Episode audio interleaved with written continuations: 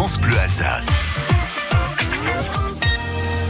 Et comme il va faire beau, ben, il est temps de, de sortir. Euh, C'est tendance ce matin avec Lorraine Philippot comme euh, tous les vendredis. Bonjour Lorraine. Bonjour Lionel. Chaque vendredi, vous, faites, euh, vous nous faites plaisir, vous partagez avec nous un petit coup de cœur, une destination en Alsace pour passer un bon moment. Ça va se passer sous le soleil ce week-end, ça tombe bien. Où va-t-on? On prend le vélo, c'est ça?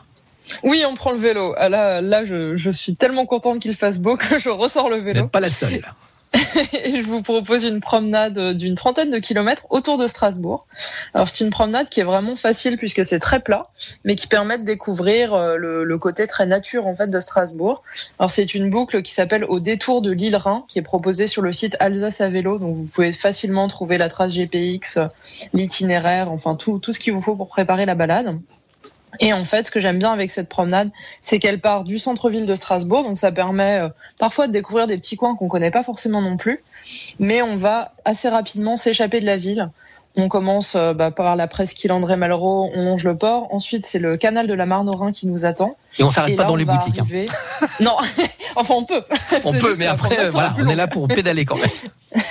on pédale un petit peu et on va arriver en forêt de la Roberto. Donc là, c'est le moment où on prend un bon bain de verdure, ça fait du bien.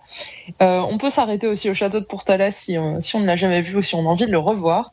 Et en fait, là, l'itinéraire suit une partie de la piste d'effort dont on avait déjà parlé, Ouais. qui est un itinéraire de 85 km, mais là, on n'en fait qu'une petite partie, je vous rassure. On va ensuite passer jusqu'à la Vanzono. Alors, si c'est l'heure du déjeuner, on peut toujours s'arrêter parce qu'il y a des terrasses ouvertes euh, à l'avance. Et ensuite, on va poursuivre près de la balastière de Bischheim. On peut pas encore se baigner, mais euh, à partir de juillet, normalement, on pourra. Et on va re- revenir à Strasbourg par le canal de la Marne au Rhin. Mhm. On passera par l'étonnant temple bouddhiste de Soufel-Weiersheim. Je ne sais Ah oui. pas si vous l'avez Si, déjà vu absolument. qui est assez incroyable. Et on revient en fait à Strasbourg par le quartier européen. Et à nouveau, on arrive sur la Grande Île. Donc ça fait vraiment une belle promenade, facile, environ deux heures et demie, euh, pause photo euh, comprise. Avec la pause thé et déjeuner, bien évidemment. Oui, c'est- mais ça, elle n'est pas inclue dans les deux heures et demie, par. Oh bah c'est dommage. Oh bah c'était bien, mais pas jusqu'au bout. Merci beaucoup.